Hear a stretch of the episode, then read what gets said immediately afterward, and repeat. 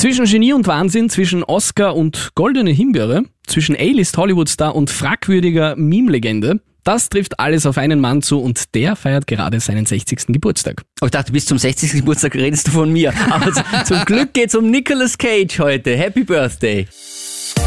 Stream Team, der Film- und Serienpodcast. Direkt mit dem Start ins neue Jahr wirst du gecaged von uns. Frohes Neues und herzlich willkommen zu einer neuen Folge Stream Team. Mein Name ist Toni Kotthoff und heute an meiner Seite, die Stimme hast du schon gehört, Matthias Daniel, kennt man als Stimme von Krone Hit am Nachmittag vor allem. Hallo. Oder wenn es gute Musik so im elektronischen Bereich äh, gibt, dann bist du auch der Mann. Da bin ich auch Connoisseur und ich versuche tatsächlich auch sehr oft über Filme und Serien in meiner Nachmittagsshow bei Krone Hit zu sprechen, äh, weil ich halt einfach auch privat sehr viel schaue. Ja, und deswegen habe ich dich heute eingeladen wegen deiner Filmexpertise. Es geht nämlich, äh, hast du schon im Cold Open ein bisschen mitbekommen, du hast das vorweggenommen, Nicolas Cage. also du wirst direkt gecaged von uns. Nochmal verspätet, alles Gute zum 60er. Mhm. Meine erste Frage gleich, Matthias. Was war denn dein erster Berührungspunkt mit ihm? Ja, bestimmt in den 90ern im Fernsehen. Äh, also in deutscher Synchronisation einen seiner großen Actionfilme geschaut. Kabel 1. Ja, naja, damals war Nicolas Cage noch ein Thema für RTL und Pro7, glaube ich. Jetzt ist er mehr so Kabel 1 schon geworden oft. Aber ja, ne, die klassischen 90er wahrscheinlich Con Air und The Rock, ne? Er hat ja mehrere Phasen in seiner Karriere durchgemacht und in den 90ern würde ich sagen, ist so seine Prime. Und da war er irgendwie so ein Actionheld, der aber eigentlich gar kein Actionheld ist. Wieso nicht? Dann Weil sein wollte vielleicht, oder? Ich glaube, er wollte es gar nicht sein. Es ist da irgendwie ein bisschen reingerutscht und er spielt ja doch immer eigentlich so den Durchschnittsmann, mhm. der aber dann aufgrund der Situation irgendwie aus sich herauswächst und dann halt, ja, er hat ein bisschen einen durchtrainierteren Torso, aber das war's dann auch schon. Mhm. Das stimmt, also als Held geht er ja nie rein in so einen Film, ne? Genau, also ist kein Arnie zum Beispiel. Nee, bei Conner zum Beispiel ist er ja dann noch in einem Knast und Ex-Military-Typ. Natürlich kommt er auch völlig zu Unrecht in den Knast, muss man dann auch sagen, ne, der Arme, aber das stimmt, ja. Ja, er ist ja, er ist ja schon ein bisschen ein Phänomen. Ich meine, jetzt hat er so 40 Jahre Filmkarriere auf seinem Buckel, aber auch mehr als 110 Filme gedreht, muss aber sagen, die zweite Hälfte seiner Karriere, also in den vergangenen zwölf Jahren vor allem, da hat er mehr als die Hälfte davon gemacht. Das ist schon ein bisschen fragwürdig, weil da auch viele Titel dabei waren, die eigentlich straight, also diese Direct-to-DVD-Filme. Ja, das wundert mich gerade. Also er hat jetzt mehr Filme gedreht in den letzten Zwölf Jahren. Zwölf ja. Jahren als vorher. Genau. Okay, aber Qualität dann hat ein bisschen nachgelassen, könnte, ja. könnte man sagen. Böse Zungen würden behaupten, es hat nachgelassen. Ich würde dann schon noch sagen, es ist Hit und Miss, wobei mehr Misserfolge waren, vor allem an der Kinokasse und dann irgendwann einmal ist das wirklich schon ausgeartet, dass man gesagt hat, ja, Nicolas Cage bucht man halt für so einen Straight-to-DVD-Film eben. Mhm. Und ihm hat das aber irgendwie nie was ausgemacht, denn das macht ja auch so ein bisschen seine Persönlichkeit aus. Er stürzt dich sogar in solche Rollen total hinein, weil ich habe letztens nachgelesen, für seinen Direct-to-DVD-Film A Score to Settle, da hat er irgendwie eine Rolle, wo er Klavier spielt und das kommt aber vielleicht fünf Sekunden vor, man hätte ein Handdouble äh, nehmen können. Nein, dafür hat er sechs Monate Klavier spielen gelernt. Wirklich, haut sich rein, du. ja, das finde ich aber auch gut. Er, er, er embraced das ja auch. Er umarmt diese neue Karriere äh, im böse gesagt Trash-Genre. Andererseits muss man auch sagen, Fans von solchen Filmen sind ja auch wirklich sehr, sehr treu, sind dann oft auch nicht so äh, pingelig kritisch wie jemand, der jetzt ein, Arthouse-Fan ist. Ne? Mhm. Äh, und ich glaube, deswegen taugt ihm das auch sehr. Äh, ist eine gewisse Selbstironie, ne? Äh, ist ihm einfach nicht abzusprechen. Da, da kommen wir ja auch auf Massive Talent wahrscheinlich zu sprechen. Ein bisschen später würde ich sagen, ja. aber auf jeden Fall, ja. Also wo er sich einfach, wo man merkt, in Filmen selber nicht mehr selbst so ernst nimmt, äh, ironisch mit dem Augenzwinkern die Filme dreht und vor allem auch Rollen offenbar annimmt, äh, wo man sagt, na ja, von mir aus machen wir es halt, macht ja Spaß. Und der repräsentiert oft in seinen Filmen da habe ich eine kleine Compilation auf YouTube gesehen, es gibt ja so eine gewisse Thematik, die bei Nicolas Cage oft vorkommt. Er steht einem Spiegel gegenüber mhm. und overacted dann immer. Also es sind dann die, die schrillsten Grimassen, wo du dir denkst, wie, wie, was machst du jetzt eigentlich? Was willst du mir damit zeigen oder was willst du mir damit ausdrücken? Und er hat dann in ein paar Interviews gesagt, also diese Begegnung mit dem Spiegelbild ist die Begegnung mit seinem wirklichen Ich. Aha. Und, und oft belächelt er sich so selber in der Lebensphase, in der er gerade ist. Also eben so ein bisschen vielleicht äh, mit gewissen Substanzen, wo er in mhm. Berührung mhm. gekommen ist und vielleicht übertrieben hat. Und das stellt er dann auch gerne und das, das gibt er auch den Regisseuren, mit denen er zusammenarbeitet, äh, gerne an. Also das, das hätte er gern, diese Spiegelszene. Aha, und das verlangt er. Genau, und bei Mandy zum Beispiel, das ist ja einer vom Jahr 2018 oder 19, ich bin mir gerade nicht sicher, da schaut er nicht einmal mehr in den Spiegel. Also da ist Hopfen und Malz verloren. Ach so meinst du? Ja, ja. Das heißt dann auch schon wieder was, Ja. wenn er wieder nicht mehr reinschaut. Also man okay. könnte es so ein bisschen reininterpretieren. Ja, aber apropos Spiegel, ich finde, er hat seit 40 Jahren den komplett gleichen Haaransatz, muss man auch sagen. Er hat eigentlich immer dieselbe Frisur und diese hohe Stirn seit 40 Jahren konstant. Ja, ich hätte ihn anmoderiert, 60 Jahre schütteres Haar, aber Ja. irgendwie das hat er echt seit 20 aber zumindest äh, bleibt es komplett gleich. Ne? Ja. Es wird nicht noch weniger und war halt immer schon sein Style.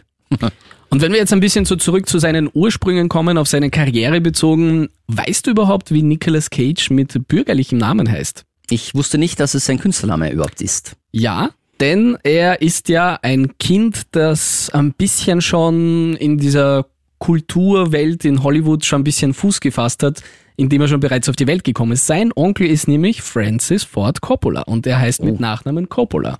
Ach, Das war aber eben ein bisschen so ein Verhängnis in der Schule, wo er schon versucht hat, irgendwie in Theaterkursen mitzumachen. Da wurde er total gemobbt und hat gesagt, ja, das liegt da. Nach den ersten zwei Filmen hat er sich dann dazu entschieden, das, das will er weghaben. Er will einen Künstlernamen, damit er ja nicht in Berührung mit Francis Ford Coppola kommt, sondern er möchte sich seine Rollen verdienen. Ja, es ist natürlich ein zweischneidiges Schwert. In Hollywood werden wahrscheinlich auch Türen aufgemacht, wenn du Coppola heißt. Andererseits die Erwartung, der Druck äh, oder das Vor den Vorwurf, den man sich dann vielleicht gefallen lassen muss, dass den hast ja nur für deinen Nachnamen kriegt die Rolle oder den Film. Ja, also es ist beides, glaube ich. Entweder gut oder schlecht, den Namen zu behalten. Hast du denn irgendwas aus den 80ern von ihm gesehen? Also so ein paar Sachen, die jetzt vielleicht vor allem spätere 80er Tatsächlich nicht. Fällt da noch Leaving Las Vegas auch rein zum Beispiel? Nein, das ist 94, aber ich glaube, sein erster großer Durchbruch, vielleicht sagt dir der Film Mondsüchtig noch was, mit Cher. Mm, Ja, ich glaube, ich kenne das äh, VHS-Videocover von der Kaufkassette, aber noch nie gesehen. Das ist äh, eine romantische Komödie und er ist da eigentlich beim Vorsprechen durchgefallen und Cher hat gesagt, die Chemie zwischen den beiden hat so gut funktioniert, dass sie ihn haben wollte an seiner Seite. Und das weiß man ja von Nicolas Cage eben, dass er ein bisschen zum Overacten tendiert und in den 80ern war das noch so ein bisschen verpönt, in den 90ern war das total okay und salonfähig. Da war es schon so, dass man zu ihm gesagt hat, hey, entweder du reißt dich jetzt zusammen und versuchst nicht eher die Show zu stellen, indem du einfach völlig drüber deine Performance ablieferst oder wir schmeißen dich raus. Und das dürfte irgendwie drei, viermal am Set gefallen sein und er hat overacted, aber jetzt nicht komplett und hat sich so am- Riemen gerissen für diesen Film. Und er hat da mehrere Oscars abgeräumt. Cher für beste Darstellerin. Er Das aber noch nicht damals. Ne? er noch nicht. Aber das war so sein erster, sage ich mal, a Foot in the Door ins Hollywood-Business, weil seitdem ist er zum Beispiel, äh, 1990 hat er dann gleich nachgelegt mit äh, David Lynchs Film und zwar ist es ein Roadtrip-Movie, Wild at Heart, sagt er der was? Nein.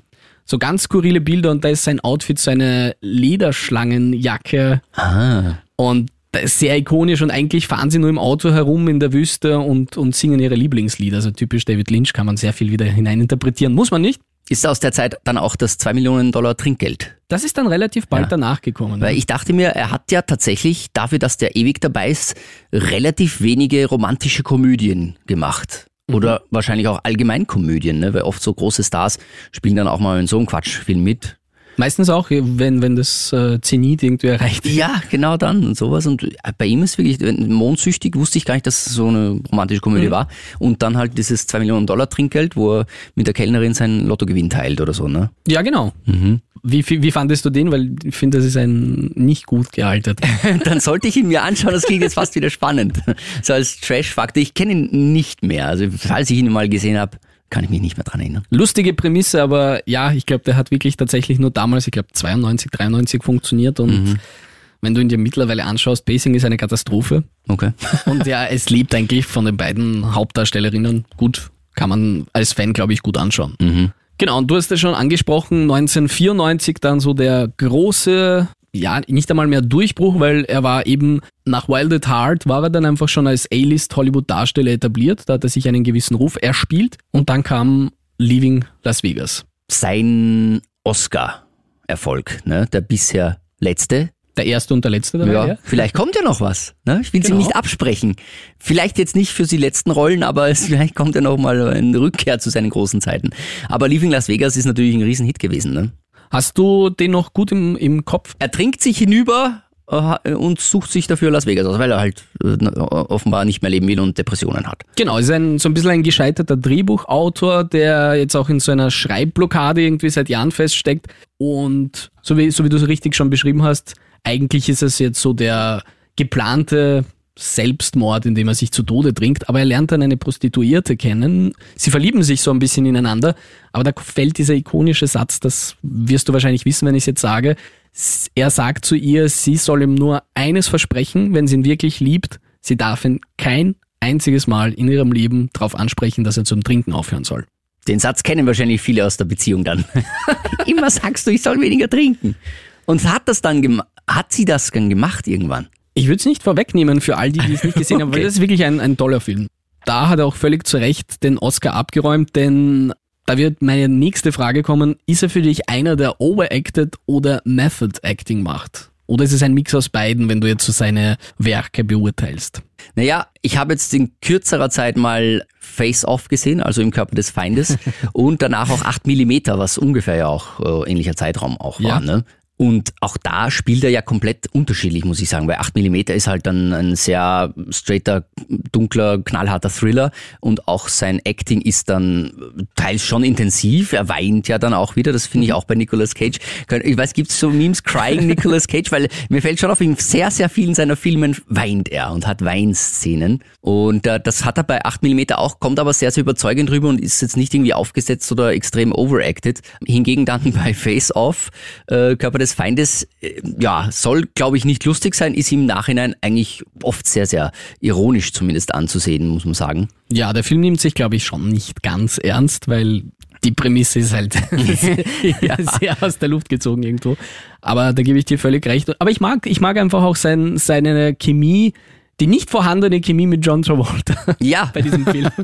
Ich glaube also tatsächlich, dass er dann das vom Film zu Film entscheidet, vielleicht auch Tagesverfassung, teils auch, ja, heute bemühe ich mich mal und äh, andere Male, ja, I'm phoning it in, wie der Amerikaner sagt, heute machen wir so halblang Dienst nach Vorschrift und Dienst nach Vorschrift heißt in meinem Sinn, glaube ich, eher dann, dass er einfach komplett overacted und Ja, so für einen Paycheck einfach einmal ein bisschen ja, drüber sein und ja, dafür ist. werde ich gebucht quasi, die kennen mich ja, dann mache ich das wieder. Ich würde es ein bisschen widerlegen, so Richtung Method Acting, gerade am Anfang seiner Karriere, glaube ich, hat das schon versucht, zuerst eben mit Overacting und ist eben an diesen Punkt gekommen, so, hey, irgendwie ist das nicht gewollt. Zumindest einfach zeitlich gesehen war es jetzt einfach verpönt.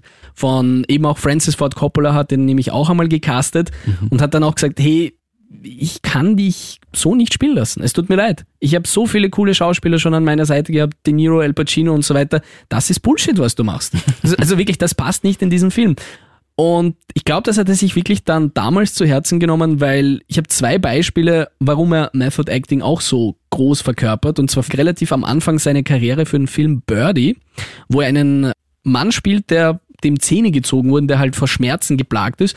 Da hat er, da ist er wirklich zum Zahnarzt gegangen und hat gesagt, ja, zieht's mir bitte zwei Zähne oh. ohne Betäubung und er möchte diese Full Experience haben. Ja, das hätte er dann direkt im Film machen sollen mit Kamera an, oder? Nicht da, ja, als Vorbereitung. Das wäre noch das wär echter kommen, weil es halt echt war. Ja.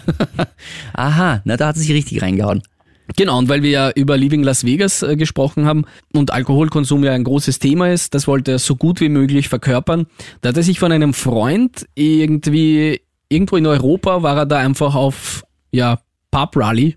Ja, ja. Und, und mehrere Wochen einfach durchgesoffen, also man kann es nicht anders sagen, und hat sich von einem Freund filmen lassen. Mhm um sein Verhalten dann nüchtern zu studieren, wie er sich eben so verhält und was, was einfach so sein natürliches Habitat ist, eben wenn er einfach total zu ist. Ah, sehr gut. Das ist also spannenderweise wissen wir dann, wie Nicolas Cage wirklich sturzbetrunken ausschaut. Es ist genauso, wie er sich spielt. Ne? Weißt du, bei David Hasselhoff, als er einen Burger gegessen hat, damals in dem Video, war das seine? Vielleicht glaube, haben wir ihn alle missverstanden. Er wollte sich nur auf eine Rolle vorbereiten. Alles ein Kunstprojekt. Ja, wahrscheinlich. Ja. ja. Und zuletzt finde ich ja diese Trash-Ära, da hat er sich insofern gefunden, weil er da einfach so cool durch solche Filme durchgeht. Wahrscheinlich auch in vielen Teilen, wo er sich sagt, okay, ich muss jetzt wenig spielen, ich bin einfach ich selbst in dem Film. Und das hat wieder eine ganz eigene Qualität, finde ich. Das ist jetzt weder Method Acting noch Overacting. Es ist so wahrscheinlich, keine Ahnung, ob das das nächste an ihm selber dran ist. Weil er sich oft ja so halb schon selber spielt. Viel Meta-Kommentar einfach auf sein eigenes Leben so reflektiert, oder? Ja. Wegen 90er, weil wir jetzt dann so ein bisschen chronologisch das Ganze durchgehen. Du bist der Kind der 90er, das heißt, du bist da auch hast schon erzählt, in Berührung gekommen, das erste Mal mit, mit Nicolas Cage. Was würdest du sagen, sind so die Highlights filmtechnisch von ihm? Naja, äh, ich werde ja immer wieder gefragt, was ist so dein Lieblingsfilm? Also Ja. das ist ja klassisches Smalltalk-Thema und eigentlich eine völlig unbeantwortbare Frage, weil es einfach so, so viele Filme die, gibt, die einem selber gefallen. Und ich sage dann immer äh, Con Air. Dann lachen immer alle. und ich meine das nur so halblustig tatsächlich, denn Con Air ist einfach ein wirklich sensationeller Actionfilm aus äh, den 90ern, wo halt der Nicolas Cage äh, diesen ähm, Military-Typen äh, äh, spielt, der ins Gefängnis muss, weil er einen aus Versehen totschlägt, der aber es äh, ja, eine Schlägerei mit ihm begonnen hat. Dann kommt er doch wieder frei und dann muss er an diesem Gefangenentransport im Flieger, wo nur komplette Schwerstverbrecher und Psychos sind, ähm, die werden dann entführt, also der, der Flieger wird entführt. Er, er, er hängt dann irgendwie mittendrin, obwohl er eigentlich nur mehr äh, heim wollte. Und äh, also das ist wirklich ein sensationeller Film. Mit auch Steve Buscemi, den ich ja auch groß verehre Ja. äh, in einer sensationellen Rolle. John Malkovich auch in dieser Gangsterrolle, also die Cast ist sensationell und natürlich, also da würde ja Geld ausgegeben an, an Action-Szenen und dieser Film ist einfach großartig. Und das wäre so dein, dein Top-Notch aus den 90ern, wo du sagst, das ist repräsentativ auch für seine Karriere. Ja, und ich habe tatsächlich den Film auch extrem oft schon gesehen. Also sowas wie Stirb langsam äh, oder die Chevy Chase Filme zu Weihnachten, die ich immer wieder anschauen kann, weil äh, ja, ich kann dann Zitate schon auswendig, äh, wenn dann Steve Buscemi dieses Lied singt, Got the whole world in his hand und so. Also, also es ist ein ganz großartiges. Ist bei Con Air dieser Stoffhase oder? was? Ja, genau, er hat einen Stoffhasen und man weiß ja von, von äh, diesem äh, Garland, der Charakter von Steve Buscemi, der ist ja ein absolutes Monster, hat kleine Kinder auch umgebracht und dann sitzt er da bei, für diese Sechsjährigen im Sandkasten und fängt das Lied mit ihr gemeinsam zu singen und denkst immer, oh mein Gott, gleich macht er irgendwas Schreckliches mit der. Und äh, du weißt bis zum Schluss, bis der Flieger abhebt, nicht, hat er jetzt was angetan? Und dann siehst du zum Schluss das Kind noch immer heil da sitzen und denkst, oh Gott. Aber der hat so viele tolle Szenen, dieser Film, finde ich ganz großartig. Und es ist schwierig zu sagen, ob da, äh, er, ich glaube nicht, dass er da overacted, ich finde seine schauspielerische, seine schauspielerische Leistung da sehr, sehr solide bei Nicolas Cage auch in dem Film. Face-Off haben wir schon angesprochen. Ich glaube, da, da brauchen wir jetzt nicht weit ausholen. Es ist ein John Woo-Film, ja, wo Gesichter und Identitäten miteinander vertauscht werden. Und es ist eigentlich, er wollte diesen Film gar nicht machen. Zu der Zeit hat er gesagt, er möchte keine Bösewichte, also keine Antagonisten spielen. Und dann hat man ihm ja erklärt, er bitte liest das Drehbuch aufmerksam durch, denn Ja. du bist ja dann eigentlich ein Good Guy. Und äh, das hat er echt super gemacht, ja. Aber findest du dann eigentlich seine Rollen als Bösewicht besser in der Karriere oder seine Rollen als guter Guy? Ich mag's eher, wenn er irgendwie ein paar Leichen im Keller hat. Ja, ja und dieses over-the-top äh, verrückter Gangster in äh, Face-Off ist natürlich auch eine, Ja, eine sehr, sehr großartige Rolle. Ja, ja, also da kann er sich auch austoben. Ne? Auch die Frisur ist sensationell. Absolut. Und äh, ja, ich muss auch sagen, weil zum Beispiel bei 8mm ist er dann äh, der Ermittler, Mhm. Der ja auch relativ, äh, ja, erstmal ein, ein langweiliges Leben auch führt äh, und jetzt nicht der strahlende Polizeiheld sowieso ist. Und ja, da gibt natürlich eine, eine, eine Bösewichtrolle viel mehr her. Das hast du gut angesprochen oder gut beobachtet. Wenn er Good Guy spielt oder eben so ein bisschen in diesem, außer Bad Lieutenant, da kommen wir vielleicht auch noch ganz kurz dazu, oder irgendwie in diesem Polizei-Ermittler-Milieu, dann ist er eigentlich sehr straight und ein total, ja, so ein transparenter Charakter. Also du weißt eigentlich, wo du bist gleich nach fünf Minuten und das erwartet dich jetzt nicht viel. Es ist eigentlich eher das, was er macht, aber er so als Charakter ist ein bisschen, gibt wenig her, würde ich sagen. Da, Die Chance ist nur groß, dass er irgendwann weint im Film. okay. Das ist auch bei Good Guys eher noch als bei Bad Guys. Hat er bei 8mm irgendwo in den Spiegel auch geschaut und war entsetzt über das, was er gesehen hat, jetzt weiß ich nicht, auf den Bildern oder Er hat tatsächlich schon mal in den Spiegel geschaut, ja, ja. Siehst Doch. du, es zieht sich Ich durch. habe das jetzt am vergangenen Wochenende noch geschaut. Ja, und auf jeden Fall hat er auch geweint, ja. Das ist ja, weil er dann komplett abstürzt in dieser äh, schlimmen äh, Gewaltszene äh, von, von Sex und, und, und, und Snuff und, und Mördern. Und am Schluss äh, geht er zu seiner Frau heim weinend und sagt, save me, save me. Aber auf jeden Fall eine große Empfehlung auch. 8mm an dieser Stelle. Ist auf jeden Fall sehenswert, Ja, auf jeden Fall. weil auch dieses Thriller-Genre mittlerweile irgendwie so ein bisschen ausgestorben ist. Ja, sehr straight und äh, vor allem auch hart und dunkel. Also das ist halt auch wirklich vieles heutzutage ist mit viel Action, was aber dann auch wieder schnell künstlich wirken kann. Und 8mm ist sehr gritty, wie man auch sagt. Ne? Das hat so ein bisschen diesen Dreck dabei, auch, auch in der äh, Machart, in der Kameraführung und Ja. solche Sachen, ne? in den Bildern. Eine Erwähnung noch aus den 90ern, weil wir eigentlich viele seiner Highlights angesprochen haben. Bringing Out the Dead von. Martin Scorsese. Aha. Und zwar ist es eigentlich eine geistige Fortsetzung von Taxi Driver. Das ist derselbe Drehbuchautor, der auch Taxi Driver damals geschrieben hat. Und es spielt auch nur in der Nacht, ebenfalls in New York, glaube ich. Es geht um einen Emergency-Fahrer, also der, der die, ein Rettungsfahrer, der eigentlich Menschenleben retten will und mittlerweile an dem Punkt ist, wo er einfach schon so überarbeitet ist, so überfordert mit all dem Leid, was er schon gesehen hat, dass ihm einfach nichts Gutes mehr widerfährt und irgendwann einmal hat er einfach Wahnvorstellungen. Oh. Also es ist total absurd teilweise und ist leider an den Kinokassen eher gefloppt, würde ich sagen, aber jetzt so im Nachhinein eine wirkliche Perle. Hast du es gesehen? Ja. Mhm. Okay. Ich fand ihn echt cool, weil ich selber nicht wusste, dass der je mit äh, Scorsese zusammengearbeitet hat. Gut, Martin Scorsese hat viele Filme gemacht und ein paar gehen unter, auch ein paar gute und das würde ich auf jeden Fall an dieser Stelle noch anbringen. Bringing Out the Dead, auch große Empfehlung. Echt cooler Film. 90er Highlights. Es gibt ein Lowlight und ich glaube, das hat äh, Nicolas Cage auch finanziell zwar nicht, weil er hat einen guten Paycheck als Ausstieg bekommen, aber ich glaube, er ist ja ein sehr, sehr großer Comic-Fan und da hat sich die Gelegenheit angeboten, einen von den Top drei Superhelden zu spielen und zwar geht es um Superman. 98 wäre nämlich die Produktion von Tim Burtons Superman Lives geplant und da hätte Nicolas Cage Superman verkörpert. Und weil wir ja mal im Vorfeld mal privat darüber geredet haben, du hast The Flash gesehen, der 2023 Der, rausgekommen der ist. aktuell neue jetzt, ja. Mhm. Genau. Und irgendwann einmal bei The Flash in diesem, möchte jetzt nicht zu viel spoilern, aber da gibt's eine Sequenz, wo dann irgendwie so ein bisschen die, so einen Zeitraffer siehst mit all den Superhelden aus allen Universen, natürlich DC. Ja, Wissen wir rechtlich ein bisschen begrenzt. Multiversum. ja, genau. Und da hast du mehrere Versionen von Superman gesehen. Mhm. Und da hast du mich noch gefragt, ah, lustiger Gag mit Nicolas Cage, warum Ja. kommt der vor? Ja, hatte keine Ahnung, dass das eine Anspielung ist. Genau, das ist eine Anspielung darauf, dass diese Produktion niemals stattgefunden hat. Ich glaube, sie wäre auch einfach viel zu teuer gewesen und Tim Burton hat sich dann dagegen entschieden. Es gibt noch auf YouTube kann man gerne nachschauen, ein paar Aufnahmen, wo er den Suit so anprobiert und einfach so ein bisschen mit dem Cast redet, das so ganz lange schwarze Mähne, also Superman mit langen Haaren und Brusthaar. Total 90er. Richtig cool. Aber wie schätzt du das ein? Wäre der ein guter Superman gewesen? Ich weiß nicht. Ich weiß es auch nicht. Weil, wie gesagt, er ist bekennender Comic-Fan und er hat bei mittlerweile vier Comic-Verfilmungen mitgemacht. Man muss auch dazu sagen, eher in diesem, in dieser Phase in seiner Karriere, dazu kommen wir dann gleich, die jetzt vielleicht qualitativ dann schon nachgelassen hat. Also ab den 2000ern machen wir einfach einen, einen milden Übergang Richtung 2000er. Ist es bei ihm Hit und Miss. Ja. Und das hat mehrere Gründe. Und da waren zum Beispiel solche Filme wie Ghost Rider dabei. Ja, auf das wollte ich hinaus. Ich dachte, das ist eine einzige Comic-Verfilmung dann ever. Aha. Hast du Kickers gesehen? Ah, doch, ja, stimmt. Da stimmt, da spielt er ja den Vater, der ja auch Aha. eigentlich ein Comic-Held ist. Also Okay. ein, ein, ein äh, maskierter Held. Mhm. Genau, und dann gibt's noch äh, zwei Sprechrollen von ihm, von ihm, und zwar beim neuen animierten Spider-Man. Ah, Da spielt er jeweils eine Version vom Spider-Man, und zwar den äh, Spider-Man Noir. Da ist er so ein Noir-Detective, komplett schwarz-weiß, also sehr düster, so Richtung Watchmen, so ist er animiert. Und ja, er macht das halt großartig, weil ich finde Nicolas Cage seine Stimme auch richtig cool und hat einen Wiedererkennungswert, weil er immer so, Ja, klar.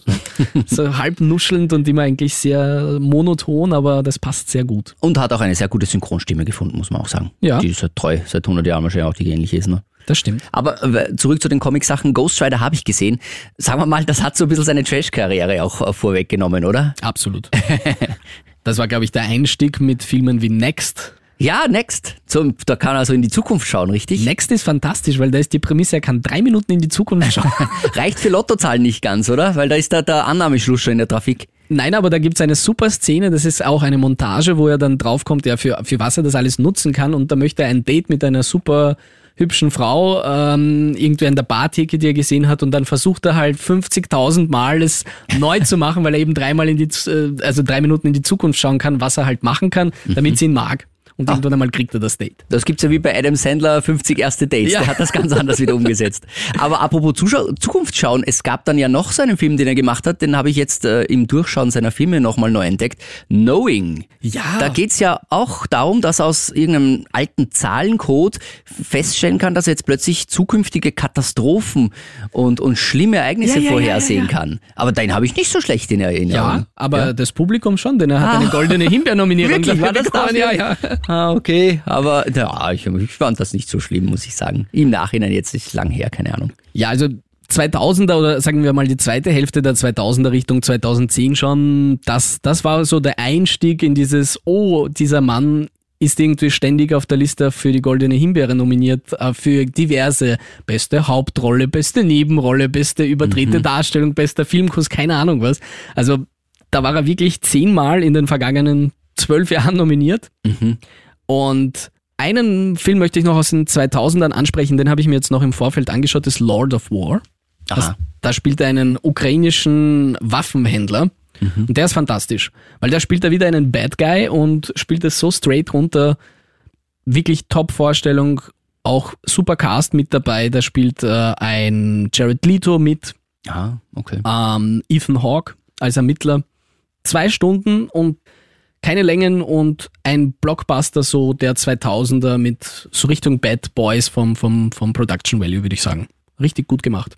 Viel Unrecht wurde ihm ja äh, angetan mit der National Treasure-Reihe, muss ich auch sagen. Ja, da muss ich drauf zu sprechen kommen. Ich weiß, du hast wahrscheinlich diese Filme auch. Das Vermächtnis der Tempelritter, das Vermächtnis des geheimen Buchs. Ich glaube, da wurde auch immer gesagt, diese Filme, das ist ja komplett äh, Stuss. Äh, Indie für Arme. er klaut halt irgendwann die Verfassung, ne, die, die US-Verfassung aus dem Museum, das Originalschriftstück und so. Ich fand diese Filme ganz großartig. Es- Die haben aber an den Kinokassen auch funktioniert. Ne? Es gab ja auch einen zweiten Teil, war ein großes, großer Erfolg. Ja. Kennst du auch den, wo er irgendwie so einen Zauberer-Lehrer spielt? Da gibt's auch so einen. Warte, muss mal nachschauen, wie der heißt.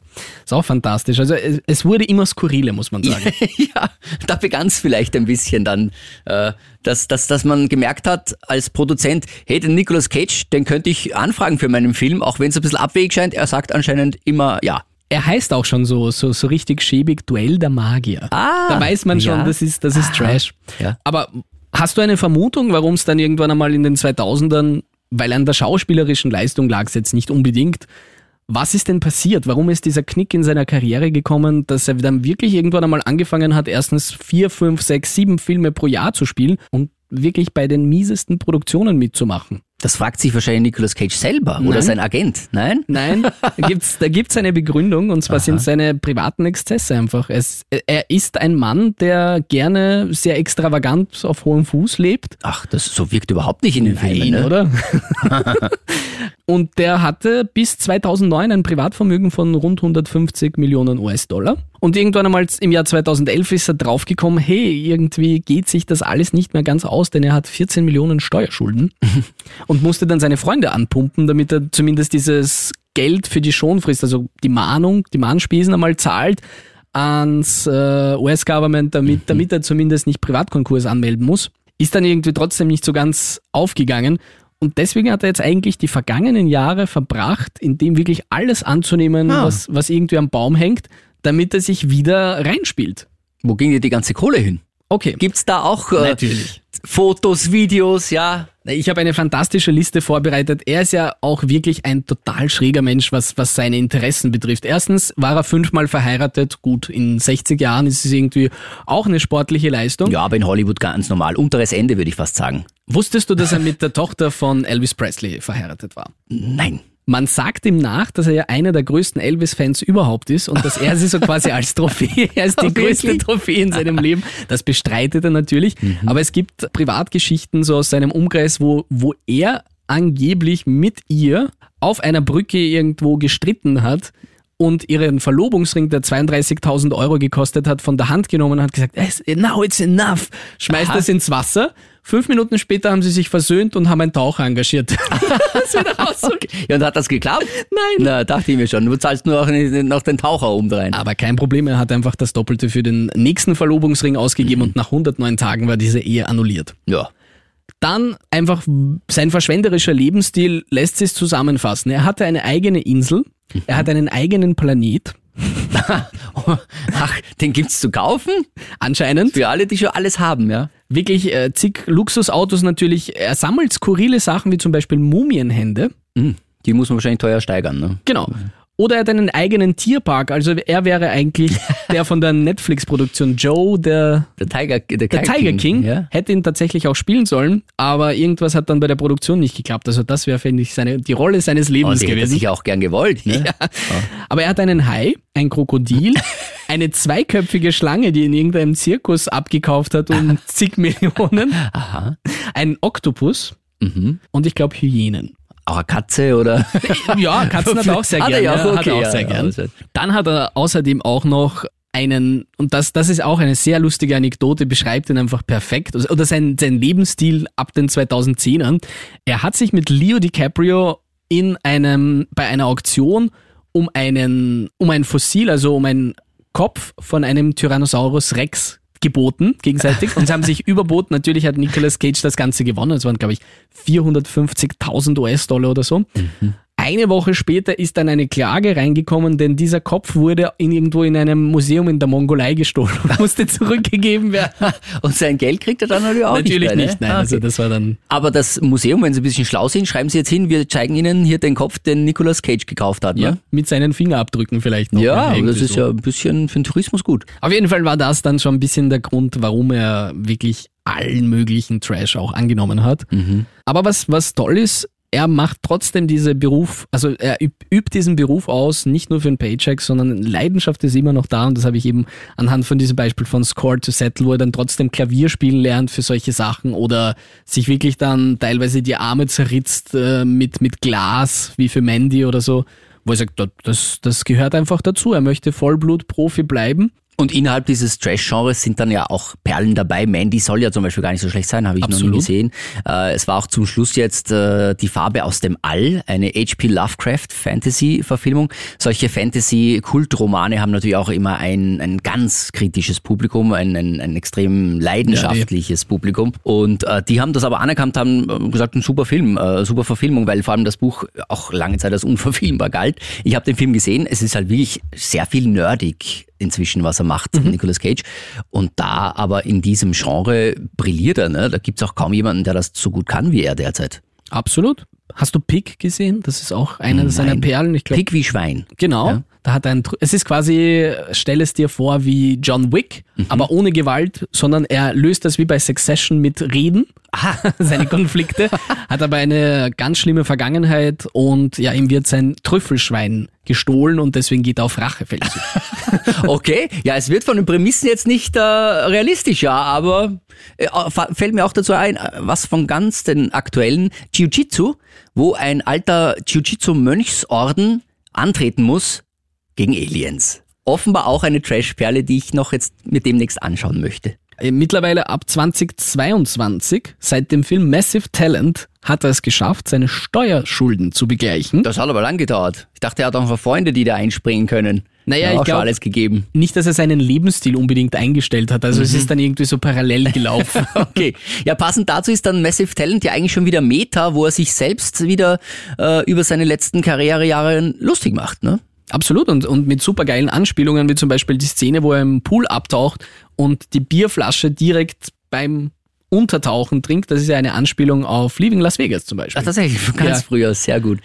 ich glaube, auch da schaut er sich irgendwann einmal im Spiegel an und, und da hat er ja so ein, eine Version, eine jüngere Version von sich selbst, Mhm. die de-aged wurde, was wirklich gut aussieht, muss ich sagen, mit der er immer so streitet, so sein Teufelchen und Engelchen, Mhm. so quasi. Das funktioniert auch ganz gut. Ja, also generell muss man ja dann sagen, ist das alles, alles schon ein Gesamtkunstwerk, äh, weil er jetzt diesen Bogen schafft mit jetzt äh, kommentiere ich meine eigene Karriere in einem eigenen Film. Ne? Also prinzipiell wird er ja da äh, von einem sehr Reichen äh, geholt, als äh, ja, weil er weil er ein Idol ist von ihm, von von äh, Genau, er, er hat auch ein Drehbuch eigentlich geschrieben, das, das, das noch am Anfang nicht so ganz rauskommt, sondern er soll ihn quasi auf einer Geburtstagsfeier bespaßen auf Mallorca, auf seiner Privat-Villa-Landschaft da und, und, und Ja, weil für eine sein, Mille. Weil sein Manager sagt, das brauchst du und das ist, mach mal. Und er sagt, ja, ich habe sonst nichts, dann macht er das tatsächlich. Ja. Also es ist wirklich äh, toll Meta. Wie schätzt du das dann ein? Spielt er in diesem Film überhaupt? Oder ist er einfach er selbst in Massive Talent? Ich glaube, er muss nicht viel spielen. Ich glaube, er musste auch nicht viele Zeilen lernen. Also es war sicherlich Ja. viel improvisiert. Okay. Aber Chemie zwischen ihm und Pedro Pascal ist fantastisch. Also das, das hat mir irrsinnig gut getaugt. Und ich muss sagen, als großer Komödienfan eigentlich, und mittlerweile gibt's kaum gute, war das wieder sehr erfrischend. Also es war wirklich toll. Aber kommt jetzt, nachdem er diesen Circle geschafft hat, diesen Kreis nochmal, von schon mal Oscar und groß gefeiert zu Action, aber ein bisschen kommerziell erfolgreich, aber jetzt nicht die Wahnsinns Arthouse-Sachen. Dann zu Trash. Jetzt äh, kommentiert er sich schon seine eigene Karriere selbst und äh, macht sich über seine eigene Trash-Karriere lustig. Kommt jetzt nochmal die Oscar-Rolle auf ihn zu. Was glaubst du? Er ist 60? Das ist Das- eigentlich nicht zu alt. Das ist die große Frage. Er hat auch gesagt, er hat 15 gute Jahre noch vor sich und er kann ja nicht äh, still sitzen. Seine eigene Aussage ist, am schlimmsten ist für ihn die Pause zwischen zwei Filmen, weil er dreht ja nie einen, sondern dreht immer zwei gleichzeitig mittlerweile. Ah, okay. Und we- wenn er arbeitet, ist er ein besserer Mensch. Weil da begeht er keine Fehler, betrinkt sich nicht und sitzt nicht nur zu Hause mit seinen Katzen rum und Okay. ist depressiv. Hat er eigentlich eine Beziehung, weißt du das? ähm, ja, er hat aktuell eine Beziehung und zwar ist seine Freundin oder mittlerweile auch schon Ehefrau 26 Jahre alt. Das beste Alter für den Ja. 60-jährigen Nicolas Cage. Das ist Hollywood. Aber ich würde mir schon wünschen, dass jetzt mal so ein Scorsese wieder mal anruft. Hat er noch eingespeichert vielleicht irgendwo im Handy Tarantino wäre geil, oder? Tarantino wäre auch lustig, ne? Aber ja, irgend so ein ganz großer jetzt nochmal, der es mit ihm wagt, äh, Nicolas Cage eine coole Rolle zu geben. Zum Schluss noch eine Frage. Warum hat er mittlerweile so einen hohen Stellenwert in der Popkultur? Würdest du sagen, es ist schon noch aufgrund seiner schauspielerischen Leistung oder ist es eher sehr ironisch gemeint? Ich spreche jetzt Memes an oder den Trend, du wirst gecaged. Ich weiß nicht, ob dir das in der Schule passiert ist vielleicht. Nein. Was, was ich damit meine, wenn du gecaged wirst, zum Beispiel du machst deinen Spind auf und dann sind lauter Fotos von Nicolas Cage in den schrägsten Visagen, also halt wie er overacted oder auf deinem Bildschirm, auf deinem Computer lässt du offen in der Laptop-Klasse, das war so bei uns der Klassiker, jemand hat vergessen, die Tastensperre einzugeben oder am Ja. Handy und auf einmal sind überall Screensaver und äh, Bildschirmschoner und alles ist immer mit Nicolas Cage. Oh toll. Ja, nein, das muss ich mir jetzt, mir jetzt angewöhnen. Das werde ich wieder zurückbringen, Cagen. Ich glaube, dass seinen Reiz ausmacht, dass er einfach äh, jedes Alter inzwischen abholt und jedes Interesse, auch an äh, Filmfans, weil er hat äh, die Arthouse-Leute oder die jetzt so auf ein schönes Oscar-Drama Wert legen, die hatte er halt früher, die kennen ihn dann halt daher vielleicht noch oder jetzt wieder. Dann hat er die äh, Trash-Fans, die halt äh, sich einen äh, Splatter-Horrorfilm cool finden oder Fantasy-Nerds, die hat er mit der, mit der letzten Karrierephase. Er hat dann so wahrscheinlich um Leute zwischen 30 und 40 wie mich äh, mit den 90er-Filmen noch, weil die halt einfach legendär sind. Die tauchen ja auch immer noch bei Pro7 und RTL oder Kabel 1 auf. Bei vielen Streaming-Services kannst du dir jetzt Conner und Rock anschauen und dann, also ich glaube, er deckt einfach äh, jeden ab und selbst wenn du sagst, ja, was macht denn der inzwischen der Cage? Früher, da fand ich ihn super, dann hast du den ja auch als Fan gewonnen, ne, als Schauspieler. Ja, an dieser Stelle einfach Massive Talent anschauen, weil Ja. der sch- beschreibt es auch ganz gut, auch die Fans zwischen jung und alt, weil das stellt sich ja dann auch heraus, wer aller Fan von ihm ist und, und das finde ich fantastisch. Ja, vielen Dank, dass du da warst. Wir, Sehr gerne. Wir freuen uns auf neue Erfolge von Nick Cage. Viele, Ja. viele gute Jahre noch in Hollywood. Und ich muss noch ein bisschen was nachholen in seiner äh, Filmbiografie, da habe ich heute viel Lust bekommen. Sehr gut. Bis zum nächsten Mal bei Stream Team. Vielen Dank und äh, abonniere diesen Podcast. Alle Folgen zum Nachhören überall dort, wo es Podcasts gibt. Tschüss. Ciao! Stream Team, der Film- und Serienpodcast.